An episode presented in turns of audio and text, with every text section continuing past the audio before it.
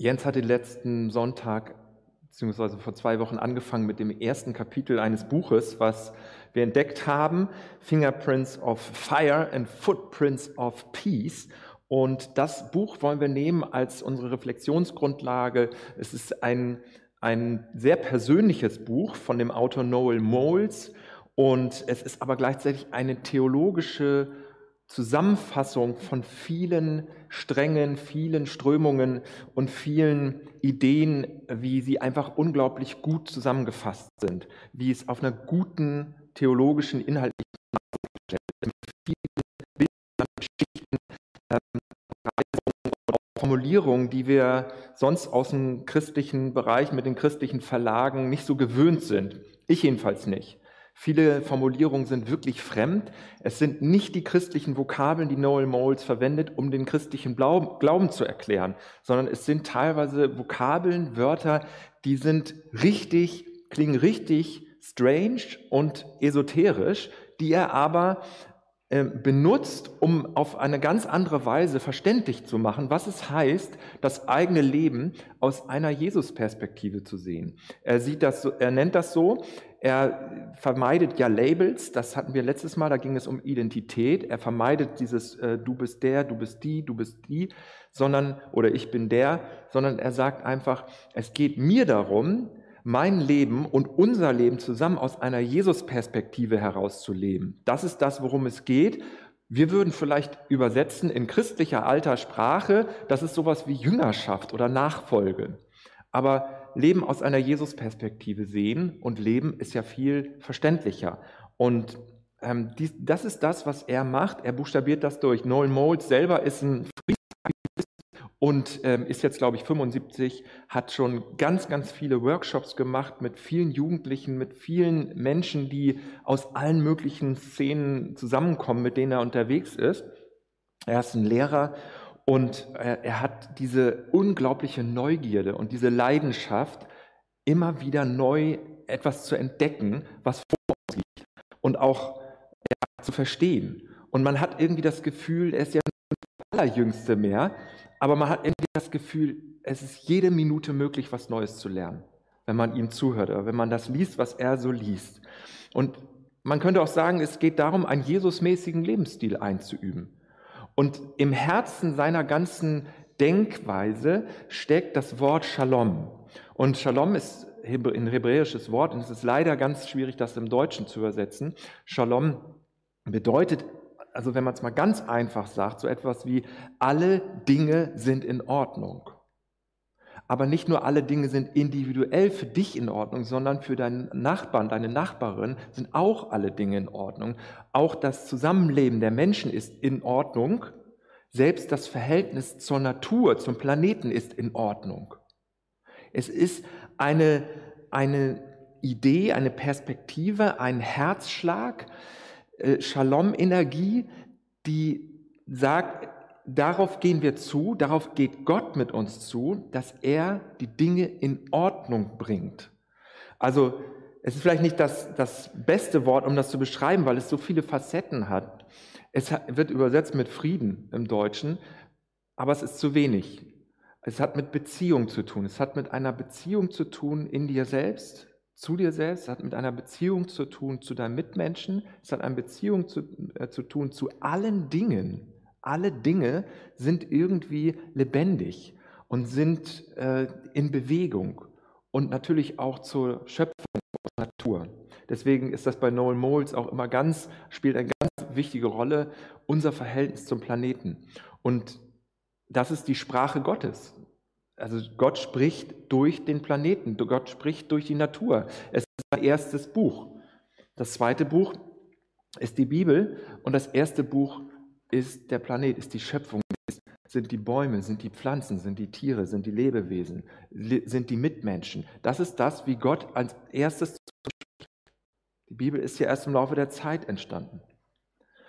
Also da kann man wirklich einiges an Inspiration mitnehmen und für mich ist es spannend, äh, mich da auf die Reise zu begeben, etwas Neues zu lernen.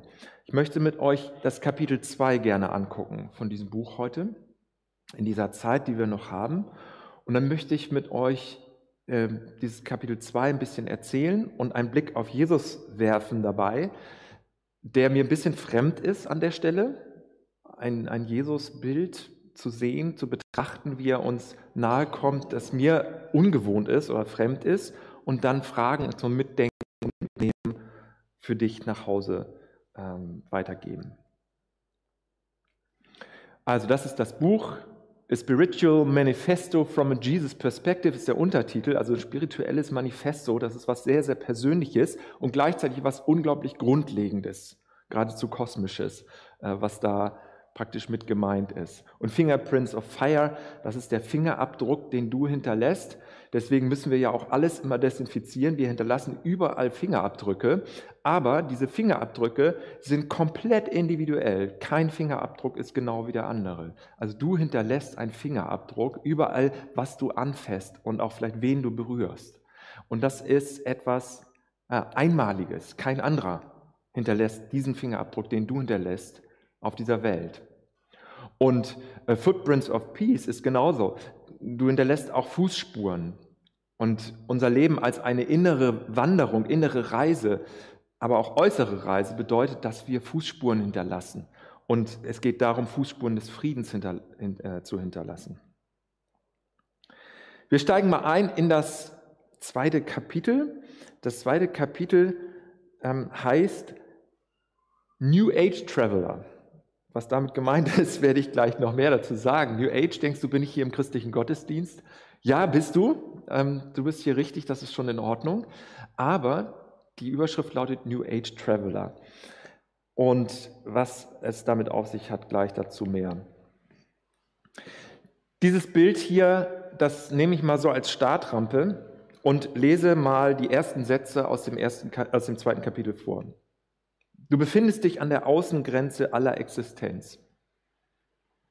Im gesamten Verlauf der Zeit hat bisher noch niemand diesen Moment erlebt oder erfahren. Dieser Gedanke schien aus dem Nichts zu kommen, er veränderte mein Leben. Lebe jeden Moment wie ein Kind an einem Wintermorgen. Es springt fröhlich in den tiefen, neu gefallenen Schnee, freut sich, seinen ganz eigenen Abdruck auf der unberührten weißen Landschaft vor sich zu hinterlassen. Versetze dich in das Gefühl hinein, im Morgengrauen an einem von den Gezeiten gewaschenen Strand zu spazieren. Deine nackten Füße hinterlassen vereinzelt Fußabdrücke im feuchten Sand. Halte dann inne und blicke zurück mit dem irren Gefühl, dass du gerade im irgendwo völlig neues Land betreten hast. Auch jetzt gerade lebst du am äußersten Rand der Zeit wie ein Surfer, der auf einer großen Welle reitet, während sie zum Ufer hinbricht. All das ist etwas sehr Persönliches, aber dennoch universell. Es beinhaltet sowohl ein Leben im Moment als auch das Bewusstsein für die Geschichte des Kosmos sowie dessen Ordnung, in der wir unsere Entscheidung treffen. Die zentrale Aussage lautet, Leben aus einer Jesus-Perspektive heißt New Age-Reisende sein. Und da, wie gesagt, versprochen, es kommt gleich noch eine Erklärung dazu. Authentisch Kirche sein heißt eine Gruppe von Reisenden in ein neues Zeitalter hinein, die am Außenrand der Zeit wandern und Spuren des Friedens hinterlassen. Das ist die Zusammenfassung des Kapitels. Du kannst das ganze Kapitel nachlesen. Wir schicken das rum. Ähm, Jonathan übersetzt es freundlicherweise. Jens hat übersetzt und Jonathan noch ähm, Zufügung gemacht oder äh, noch, noch Ergänzung. Und äh, es gibt auch Fragen dazu nachher auf der Webseite. Eine unfassbar schöne Formulierung, finde ich.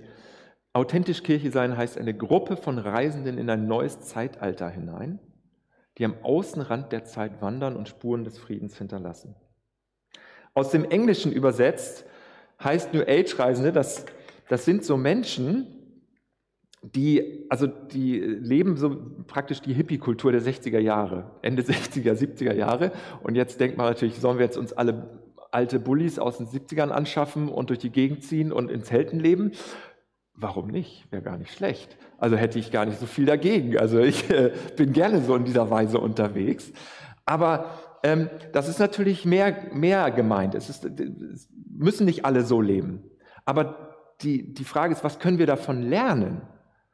Und häufig ist es so, dass das Christentum Bücher verfasst hat. Aus der Kirche wurden oder von Theologen wurden Bücher verfasst, die sich gegen die New Age-Bewegung gewandt haben. Aber die Frage ist, können wir davon lernen? Das ist ja etwas, was sehr stark hinduistisch, buddhistisch, Hippie-Kultur äh, äh, geprägt ist.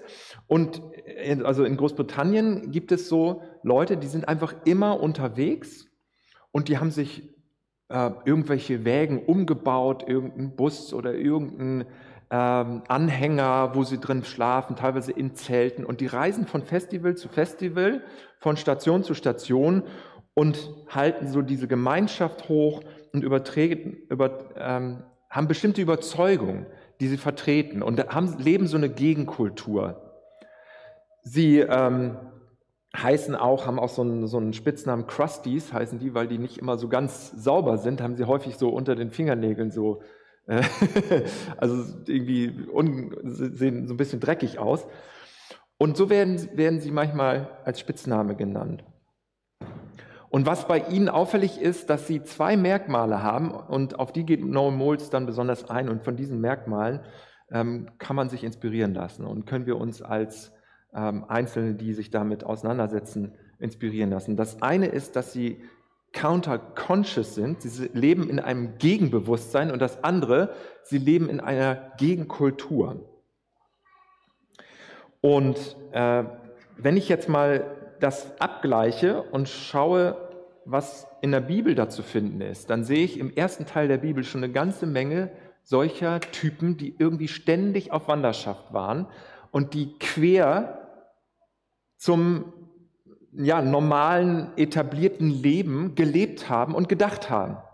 Also wenn ich mir das mal angucke, was für exotische Vögel uns in der Geschichte Gottes, wie sie so in der Bibel aufgeschrieben ist, begegnen, und dann fange ich an und sehe so äh, Noah, der da so irgendwie in der Trockenheit so ein Schiffsprojekt in Angriff nimmt und völlig ein seltsamer Vogel ist, auf den auch andere herabgeschaut haben in der Situation, der aber im Grunde so ein, so ein Aussteiger war und gesagt hat, wisst ihr was, ich baue jetzt hier ein Schiff.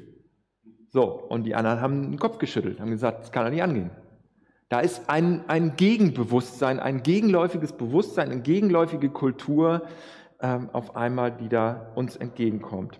Wenn ich dann weitergehe und gucke, was haben Abraham und Sarah gemacht, die haben auch ihr etabliertes Leben verlassen und haben sich auf den Weg gemacht.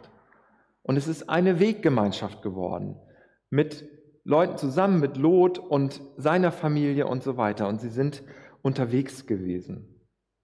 Es gibt dann so ganz, ganz schräge Vögel. Ich weiß gar nicht, ob das so uns immer so bewusst sein will überhaupt, ob mir das so bewusst sein will. Aber wenn ich mir mal Hesekiel angucke, ich weiß nicht, ob euch schon mal Hesekiel begegnen ist, im ersten Teil der Bibel, in der hebräischen Bibel, ein so derartig schräger äh, Vogel, der beschreibt Visionen, der beschreibt irgendwie so Räder, die ineinander Räder sind und äh, hat einen Einblick in die göttliche Welt, die er mit, mit Bildern beschreibt. Da denkt man, also was ist das denn für ein schräger Vogel und was hat der denn da für einen Einblick bekommen? Ganz, ganz seltsam. Und er hat äh, mehrere hundert Tage auf einer Seite gelegen vor der Stadtmauer von Jerusalem, um etwas deutlich zu machen. Und hat, hat die ganze Zeit auf der Seite gelegen. Und die Leute sind da so an ihm vorbeigegangen und das war seine Botschaft. Er wollte damit eine Botschaft von Gott vermitteln. Also ich meine, anstatt Lehren zu halten oder zu predigen, hat er sich auf die Seite gelegt. Also das, das, das für ein schräger, schräger Vogel. Also wenn du dir das mal alles so anschaust, das ist eine, eine Geschichte, wo uns immer wieder so Gegenkulturen und Gegenbewusstsein entgegenkommen. Wenn du dir Elia anschaust, der war drei Jahre in der Wildnis, hatte eine besondere Beziehung zu Raben. Also der war äh, irgendwie in diesem ökologischen, geheimnisvollen Netzwerk so drin verbunden, dass er so eine enge Beziehung zu Raben hatte, dass die Raben ihm was zu essen brachten. Wie faszinierend ist das denn? Aber was ist das für ein schräger Vogel? Dass der da drei Jahre an so einem Bach da in der Wildnis lebt und äh, irgendwie äh, aus, ausgestiegen ist. Also das ist doch interessant, dass wir da so viele Geschichten von Aussteigern und schrägen Vögeln sehen. Dann kommen wir, wenn wir ins Neue Testament kommen, der erste, der da so richtig voll entgegentritt, ist Johannes der Täufer. Also puh, Matthäus, Markus, Lukas, Johannes, wenn, wenn du dir das mal anguckst, alle berichten davon. Was war das für ein Typ? Mit so einem Mantel aus Kamelhaar, habe ich jetzt übrigens diese Woche gehört, soll sehr gut sein. Kamelhaardecken oder so sind anscheinend sehr beliebt. Aber der hat einen Kamelhaarmantel, der hat Heuschrecken gegessen, der hat wilden Honig gegessen und hat in der Wüste gelebt und hat den Leuten gepredigt, hat gesagt, Leute, ändert euer Leben, bereitet euch vor, das Königreich Gottes kommt, die Himmelsherrschaft ist nahe und äh, der Messias steht kurz vor den Toren sozusagen, bereitet euch darauf vor. Gebt etwas ab, was ihr zu viel habt, teilt, wenn ihr zwei Mäntel habt, gebt einen Mantel ab und äh, übertreibt nicht mit den, mit den Zinsen, sondern seid großzügig und seht zu, dass ihr euer Leben vernünftig ausrichtet. Auf diese neue Etappe in der Geschichte Gottes, die jetzt anfängt. Aber das hat er alles in der Wüste gemacht und war auch ein Aussteiger. Und wenn du dann äh, Jesus selber anguckst, dann stellt man auch fest, da möchte ich gleich noch ein, ein kleines bisschen tiefer darauf eingehen, was wir für Jesus-Bilder haben, was wir für Jesus-Vorstellungen haben. Wir kennen Jesus als den guten Hirten oder wir kennen ihn als den Lehrer. Wir kennen ihn auch vielleicht als den Heiler, der rumgegangen ist und Menschen berührt hat und Wunder getan hat, geheilt hat, der Menschen Speise gegeben hat, der den Einzelnen gesehen hat. Aber kennen wir ihn auch als den Aussteiger? Kennen wir ihn als den Wandervogel, so will ich ihn mal nennen? Das war er nämlich. Er hatte kein, keine feste Adresse. Er hat gesagt, die Füchse, die haben einen Bau, wo sie wohnen. Die Vögel haben ein Nest, wo sie sich zurückziehen können. Aber der Menschensohn, der hat keinen Ort, an dem er sein Haupt niederlegen kann. Also er hatte keinen Rückzugsort irgendwie, wo er äh, zu Hause war. Also Hirte, Lehrer, Prophet, Erlöser, Herr. Aber er war auch der Aussteiger. Er war auch ein Wandervogel. Lebte irgendwie auch in einem Gegenbewusstsein.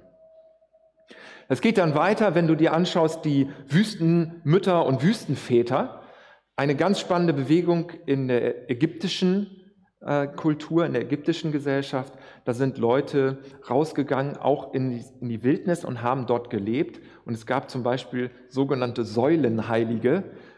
Das kannst du dir eigentlich gar nicht ausdenken. Man, man könnte denken, das ist jetzt Comedy oder so. Die haben sich einfach Tage wirklich Tag und Nacht auf eine Säule gesetzt und saßen auf einer Säule. Das war ihr Ausdruck von Aussteigen. Es bricht eine neue Zeit an. Wir gehen in ein neues Zeitalter. Die Himmelsherrschaft naht. Aber wir müssen auch daran mitwirken. Wir sind daran beteiligt. Das kommt nicht automatisch. Das fällt nicht vom Himmel runter, sondern durch jeden kleinen Schritt, den du gehst und durch jeden Fingerabdruck, den du hinterlässt, kannst du dazu beitragen, dass ein Stück mehr Realität wird, was Gott für diese Welt im Sinn hat.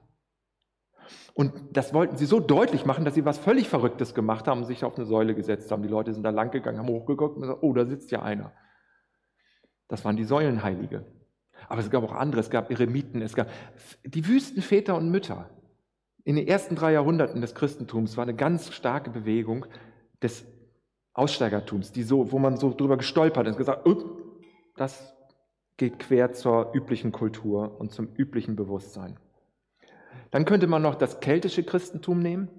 Das keltische Christentum fällt auch ziemlich raus aus dem etablierten äh, Strom der Kirchengeschichte und hat auch sehr viel mit Wandern zu tun und sehr viel mit Reisen zu tun und sehr viel mit kleine ähm, Zeltpflöcke irgendwohin einrahmen für dieses, dieses neue Zeitalter das Gott hervorbringen möchte.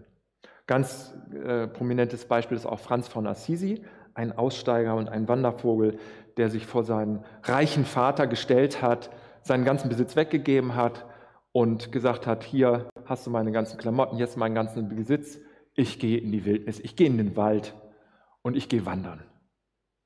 Und das hat ihm so viel Freude gemacht, es hat ihm so viel an, an Lebensenergie gebracht, dass er bekannt wurde als der, der ständig gelacht hat, mit den Leuten unglaublich viel Humor äh, geteilt hat unglaublich fröhlich war und der, der auch verrückte Sachen gemacht hat. Er hat zum Beispiel den Vögeln gepredigt, weil er gesagt hat, die sind Teil von Gottes erneuerter Schöpfung und von Gottes Schöpfung. Er hat zu den Vögeln gesprochen. Was für ein schräger Vogel. Im wahrsten Sinne des Wortes hat mit den Vögeln gesprochen und war selber ein schräger Vogel. Also Franz von Assisi und natürlich könnte man auch noch Hildegard von Bingen mit aufzählen, äh, die auch eine ganz spannende ja, Theologie, äh, sagen wir mal, hat, wo sie von Grünkraft redet. Veriditas nennt sie das. Alles ist mit so einer Grünkraft durchzogen.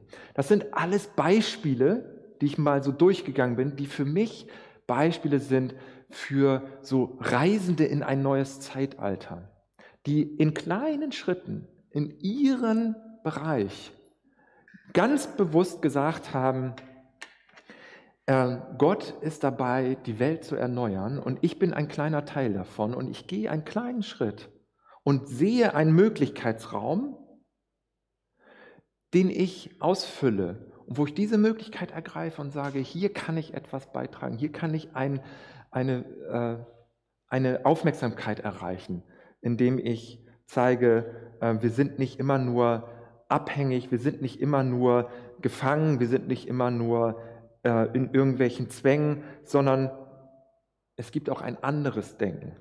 Und das hat mit ganz viel Frieden und mit ganz viel Fröhlichkeit und Freude zu tun. Bei Noel Moles ähm, geht es so weiter, dass er die Taufe von Jesus als Beispiel nimmt. Ähm, wenn man sich die Taufe von Jesus anschaut, wie er in den Jordan steigt, wie Johannes der Täufer ihn dann untertaucht. Wenn du dir mal genau anschaust, wie das geschildert wird, ähm, dann sieht man, dass die Schöpfungsbegriffe verwendet werden. Normalerweise äh, werden, äh, werden diese Begriffe, die dort verwendet werden, dafür genutzt, um zu sagen, Gott erschuf die Welt. Und wenn du dich erinnerst an die ersten Seiten der Bibel, wenn du das mal nachlesen willst, dann ist die, äh, ähm, gleich im ersten Vers der Bibel ist von Wasser die Rede. Da ist von Urfloten. Also der erste Vers ist Gott, am Anfang schuf Gott Himmel und Erde. Der zweite Vers ist dann, ähm, die, dass die Welt war wüst und leer, so übersetzt es Luther. Es war Chaos, war nicht bewohnbar. Und da ist von den Urfluten die Rede. Und der Geist Gottes schwebte über den Urfluten. Und dann kommt eine Stimme. Und diese Stimme sagt, es werde Licht. Und die gleichen Begriffe werden bei der Taufe von Jesus verwendet. Das ist doch spannend. Noel Moles weist darauf hin und sagt, das sind die Begriffe. Es ist Wasser, es ist eine Stimme und es ist äh, ein Geist. Es ist nicht ein Geist, es ist der Geist Gottes, der herabkommt und der flattert wie eine Taube. Es passiert so etwas Geheimnisvolles, man kann das nicht beschreiben. Es ist total geheimnisvoll, aber es ist eine neue Schöpfung, die anbricht. Also das ist, äh, das ist etwas, äh, was im Grunde die Tür öffnet zu der erneuerten Erde und neuen Himmel. Äh, das, was die große Perspektive ist, Shalom Gottes, äh, auf den wir zugehen, dass wir sagen, es kommt eine Zeit, wo die Schöpfung geheilt ist, wo das Kaputte heil gemacht ist und äh, wo das Zusammenleben gerecht ist. Und gerecht heißt nicht nur für Einzelne gerecht, sondern für alle gerecht ist. Diese Zeit kommt. Und diese Zeit, die Tür zu dieser Zeit ist aufgegangen in dem Moment, als Jesus Taufe war. Und das ist gemeint mit New Age Traveler. Das äh, New Age, das neue Zeitalter, die Tür ist aufgegangen durch Jesus.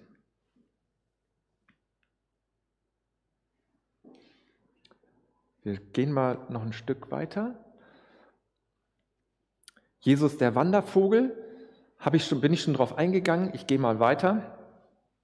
Wenn du das jetzt mal auf dich beziehst und wenn du jetzt mal das so ein bisschen meditativ für dich mit aufnimmst, dann kannst du, dich, äh, kannst du das von Noel Moles als Anregung mitnehmen und sagen, lebe jeden Tag mit einer Haltung einer Wanderin, eines Wanderers.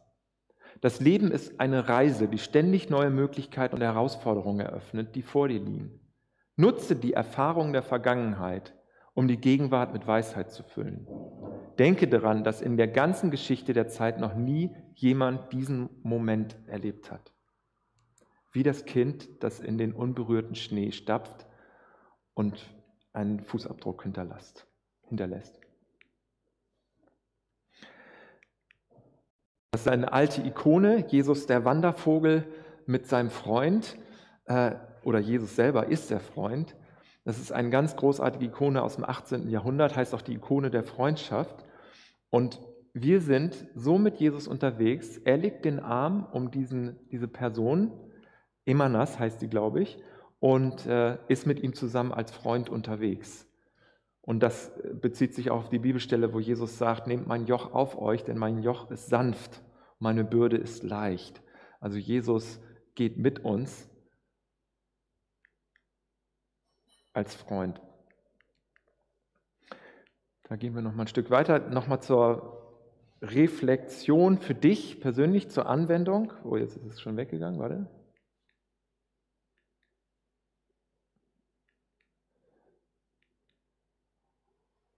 So, ähm, dass, dass wir uns auf unserer Reise äh, befinden und dass wir da überlegen, wie können wir uns dessen bewusst werden, dass wir auf Wanderschaft sind.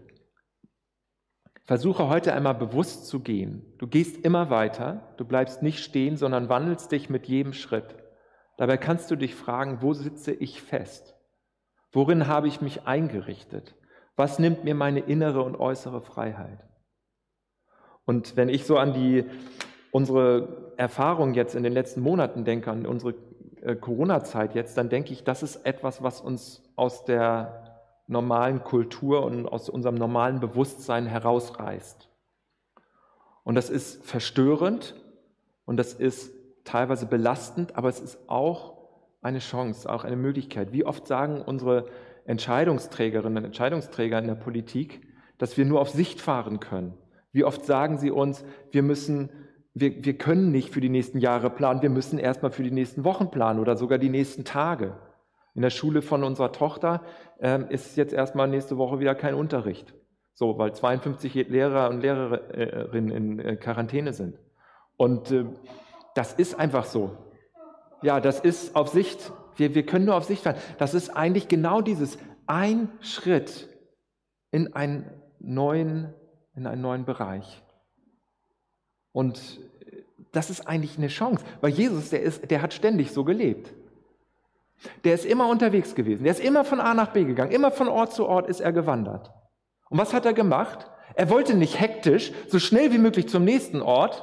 Er wollte nicht, oh, ich muss jetzt dahin, ich muss da jetzt ankommen, ich will zu meinem Ziel, sondern er hat ständig die einzelnen Personen, die er getroffen hat, unterwegs gesehen und manchen hat er ganz tief in die Augen geblickt und hat er gesagt, komm, folge mir, komm mit.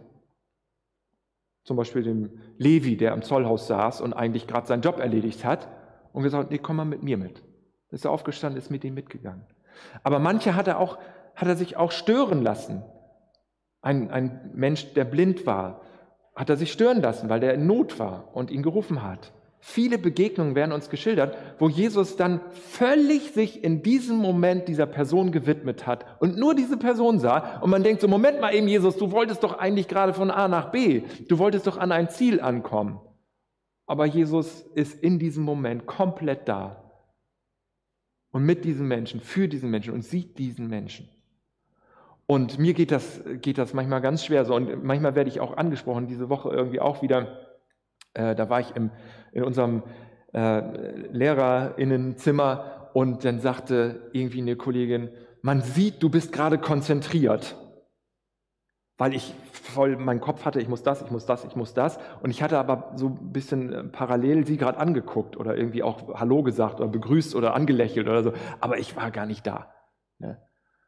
So. Und das ist ja nicht schlimm.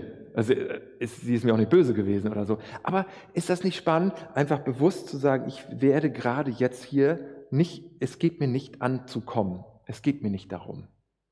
Ich bin jetzt hier. Also mit welchem Grundgefühl bin ich unterwegs? Mich absichern, mich auf den Weg machen. Das, hat, das äh, ist auch eine provokante Frage, die wir mitnehmen können. Genieße das Wandern, nimm die Schönheit der Natur wahr und achte auf dein Herz. Also, soweit würde ich das mal an dieser Stelle stehen lassen. Es gibt noch viel zu entdecken. Es gibt noch viel äh, unentdecktes Land und ähm, jeder Schritt, den du jetzt heute machst, ist ein Schritt, den noch keiner vor dir gemacht hat, weil jeder Moment ist ein Moment, den es noch nicht gab. Und du kannst einen Fingerabdruck hinterlassen und du kannst eine Fußspur des Friedens hinterlassen heute an diesem Tag. Und du kannst dich selbst sehen als auf einer Reise in eine neue Zeit, die Gott dabei ist aufzubauen, mit ganz kleinen einzelnen Taten, Gesten, Schritten, die wir darauf zugehen. Amen.